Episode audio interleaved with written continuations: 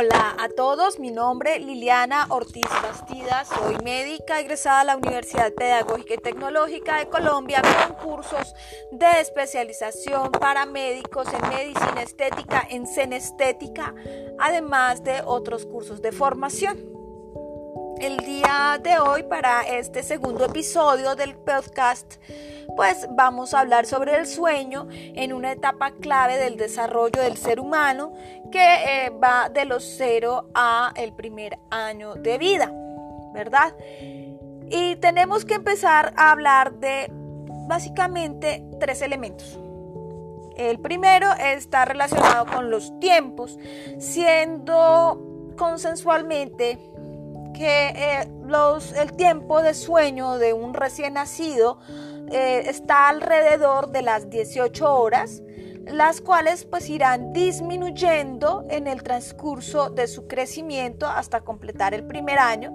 Cada mm, más o menos hacia el primer trimestre de nacido van a disminuir progresivamente y vamos a tener que estar listos para atender otras necesidades como qué vamos a hacer con el tiempo de vigilia de nuestros bebés.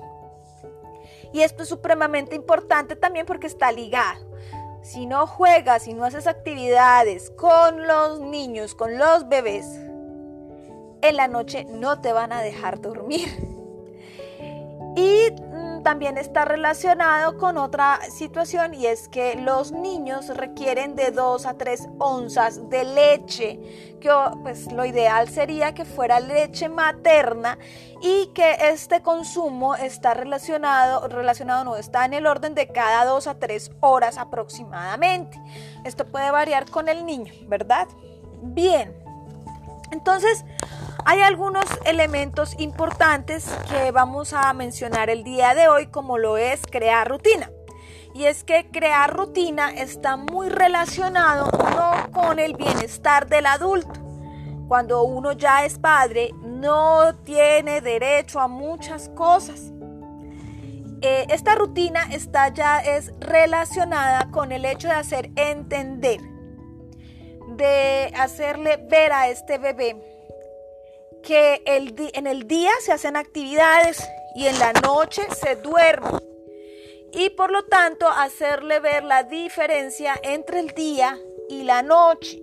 Y por lo tanto hay que tener precisamente esa rutina en la cual en la, en, durante el día, a medida que el, bebé mm, va creciendo, eh, va a tener mayores actividades y va a eh, tener menos horas de sueño. De una vez, de antemano les advierto, los niños de 3, 4 años deben dormir 10 horas más siesta. Y eso es algo que tienen que tener claro los padres, porque volvemos al punto. El hecho de crear rutina no es para aliviarle la vida a los papás, es para volver ordenado, para tener, para generar un adecuado ciclo circadiano para poder darle un orden, una jerarquía a las actividades que se realizan en el caso de los niños y también para tener algo de disciplina. Pero esto está ligado a otros dos componentes. Y el segundo componente que quiero hablar antes de entrar en materia está muy relacionado con situaciones de cultura. Entonces, eh, hay eh, culturas en donde la hija mayor Qué tragedia ser hija mayor. Tiene que hacerse cargo del cuidado de los menores. Y esto eh, conlleva una serie de riesgos. ¿Por qué? Porque resulta que es que la persona que va a cuidar a este bebé, ¿sí? Tiene que tener algunas características. Eh, estas características que, que, que incluyen incluyen cosas como por ejemplo madurez. Una niña de 5, 7, 10, 12, 15 años, pues no tiene esta madurez, ¿verdad? Como también hay que tener algo de astucia, ¿verdad? Para poder descifrar lo que cada tipo de llanto puede llegar a significar. Porque no es lo mismo el llanto de un bebé que tiene la colita irritada a uno que tiene un, eh, un problema pues, de gases, ¿verdad? Eh, además de eso, debe tener paciencia y seamos justos. Ni los niños ni los adolescentes están dotados con esa cualidad. Pueden llegar incluso a generar accidentes por, eh, por no tener paciencia con los bebés.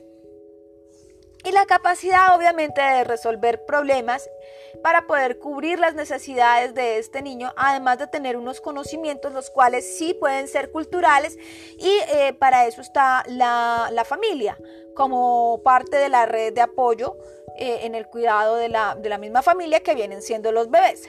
Pero de antemano quiero ser clara, los niños no deben ser, los hijos no deben ser ni el resultado de una noche loca, ni el resultado de un accidente. Los hijos deben ser una decisión, debe ser una programación y no viles accidentes en nuestra vida. Y eh, otra cosa, tampoco podemos utilizarlos como un elemento para mantener unidas a las, a las parejas. En realidad, ya que tampoco son elementos que puedan eh, sustituirse porque implican una gran responsabilidad. Es una decisión, como dije antes, es un proyecto de vida y eh, el tratarlos de otra manera es, eh, suena muy asqueroso lo que voy a decir, pero es como clavarse un cuchillo porque va a generar frustración y dolor y una mala crianza y una gran cantidad de tristezas porque no se cuenta ni con la paciencia, ni con la madurez, ni con la astucia, ni con el red, la red de apoyo, ni con las habilidades, ni con el conocimiento, etcétera, etcétera, etcétera. Entonces, eh, seamos responsables, eh, señores adolescentes, por favor, no, no es una situación agradable tener que atender a un niño cuando tu interés y tu deseo es estar en una discoteca porque acabas de cumplir 18 años, ¿verdad? Bien, ahora vamos a una última parte de, pues que ya es el meollo del asunto. No quiero hacer eh, grandes aspavientos ni grandes tratados relacionados con eh, la puericultura. Pero hay algunos elementos importantes que debemos tener en cuenta y aquí quiero hacer un ejercicio. Y este ejercicio es cómo nos gustaría a nosotros que nos trataran cuando vamos a dormir.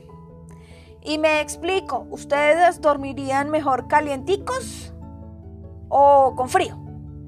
¿Habiendo comido o no habiendo comido? Eh, ¿Habiendo ido al baño o no habiendo ido al baño?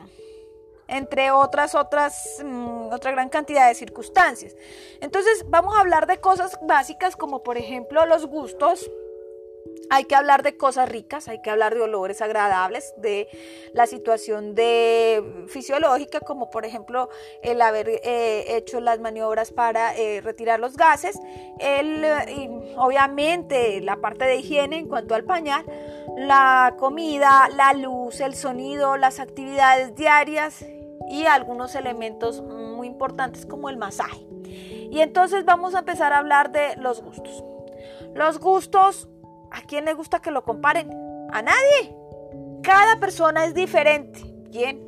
Cada bebé también es diferente y si no, pregúntenles a todas aquellas mujeres que han tenido muchos hijos, nuestras abuelas, nuestras tías, nuestras mamás, cuando somos eh, hijos eh, que, tuvimos la fortuna de haber nacido en familias, eh, por lo menos mm, que no fuimos hijos únicos.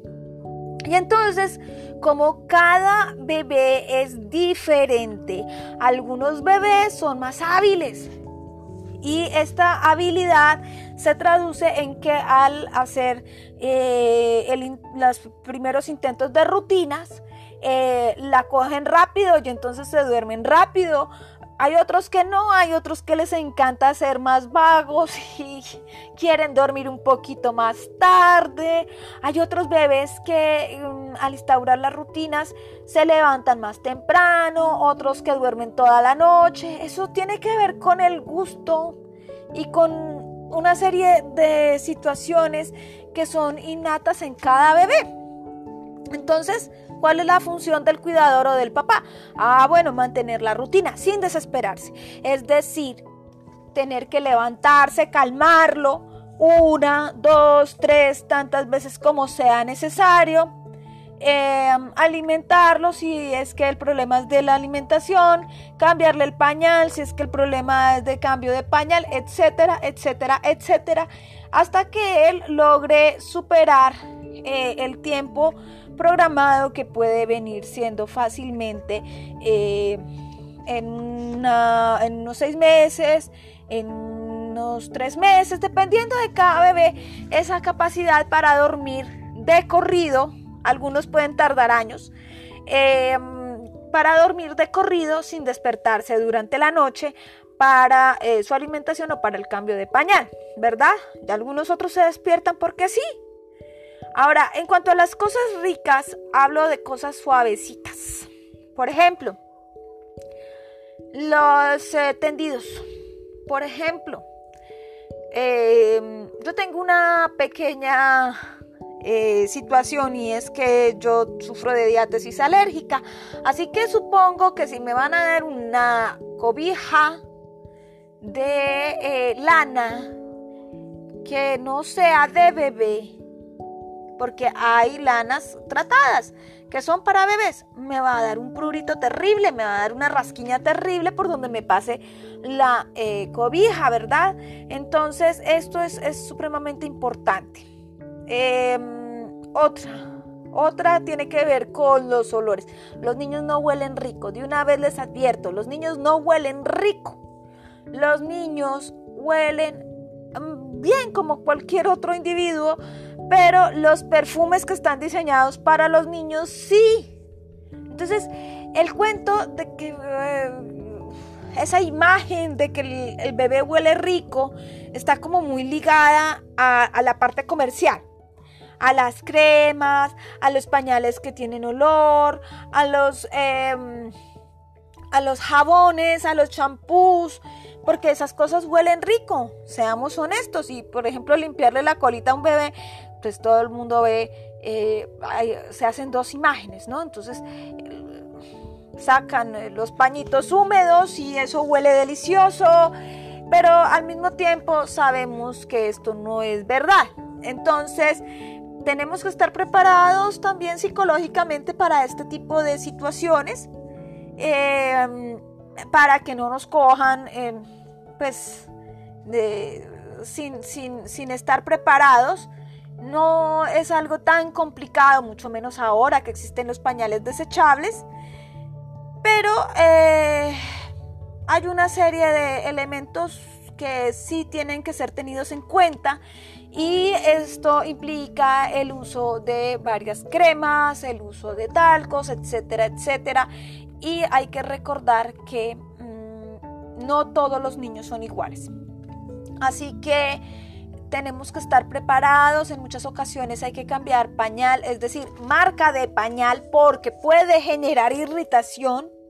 Tenemos que limpiar la colita con agua, no necesariamente con jabón, pero sí con agua, con agua, porque los pañitos, los pañitos son un elemento que está dentro de la eh, pañalera de cualquier mamá.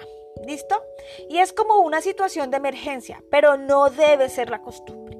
No debe ser lo indicado y en la medida de lo posible lo ideal es, em, yo entiendo que hay momentos como por ejemplo las estaciones que a veces hace mucho frío, etcétera, pero no debe ser una situación que se presente con regularidad porque eh, hay que limpiar áreas que son pliegues en donde se puede guardar heces fecales y eh, pueden eh, afectar, generar irritaciones en la piel. Ahora, otro elemento importante son los gases. Y obviamente en un podcast no voy a describir una técnica de cómo se sacan los gases. Cada familia tiene que tener un médico, un pediatra, una matrona, partera, etcétera, dependiendo del lugar donde se encuentren eh, y estas personas, una enfermera, les podrá explicar eh, presencialmente cómo deben sacarse los gases. Hay al menos dos técnicas Y em, esta es una actividad supremamente importante ya que se ha considerado que el dolor de, tener, de un bebé, de tener los gases que no se le sacan, es el equivalente o comparable con un infarto. En, el caso de un adulto mayor, ya comprenderán ustedes eh, la intensidad del dolor. Bueno, ahora tenemos que hablar de algunos otros elementos como la comida, Hoy recordemos, para los que tenemos niños, sabemos perfectamente que en ocasiones le toca a uno levantarse tarde y tener que hacer todo desde bajar y hacer el tetero en la cocina, etc. Saben que traten de tener las cosas a la mano. En estos momentos existen en el mercado una serie de artículos que son para bebés, los cuales son em, importantes, sí, pero yo pensaría que si hay tres elementos importantes, además del biberón, consiste en el eh, termo, que idealmente serían dos, con agua hirviendo, para poder brincar y para poder hacer la fórmula. Y de ser posible, tener un tetero listo, listo para poder atender las necesidades del bebé a las 2, a las 3, a las 4, a las 5 horas eh, después de que se ha acostado. ¿Verdad? Porque eh, en serio, tener que encender luces, tener que hacer ruidos, todo eso hace que los, eh, la atención del bebé se, se, dispare y ya no pueda volver a dormir, lo cual hace que las personas adultas o los cuidadores eh, tengamos que eh, pasar la noche en vela porque eh, si hay más familia, todo el mundo es pendiente del bebé. Yo siempre he dicho que tú te conviertes en madre en el momento que toda la familia ya se fue y quedaste sola con el bebé. Cuando dices algo así como, ¿en qué lío me metí? Bien, eh, entonces eso, tener las comidas listas y los elementos para poder eh, realizar estas comidas. Lo mismo, eh, miren, hay, una expresión de muchas mamitas y de muchos papitos que nos criaron a nosotros en nuestra época. Yo tengo 43 y es que básicamente el que tiene hambre come y el que tiene sueño duerme. Bien, por lo menos mientras se está instaurando la rutina, tratemos de que la luz sea tenue o oscuro, que no haya ruidos, porque eso implica la estimulación de los sentidos y el bebé es está explorando, no conocía su mundo exterior. Entonces eso hace que se despierten los sentidos y acuérdense, los bebés requieren tiempo de sueño para poder crecer, para poder madurar ese cerebro. Y eh, más que hacernos un mal a nosotros, se lo estaríamos haciendo a ellos mismos.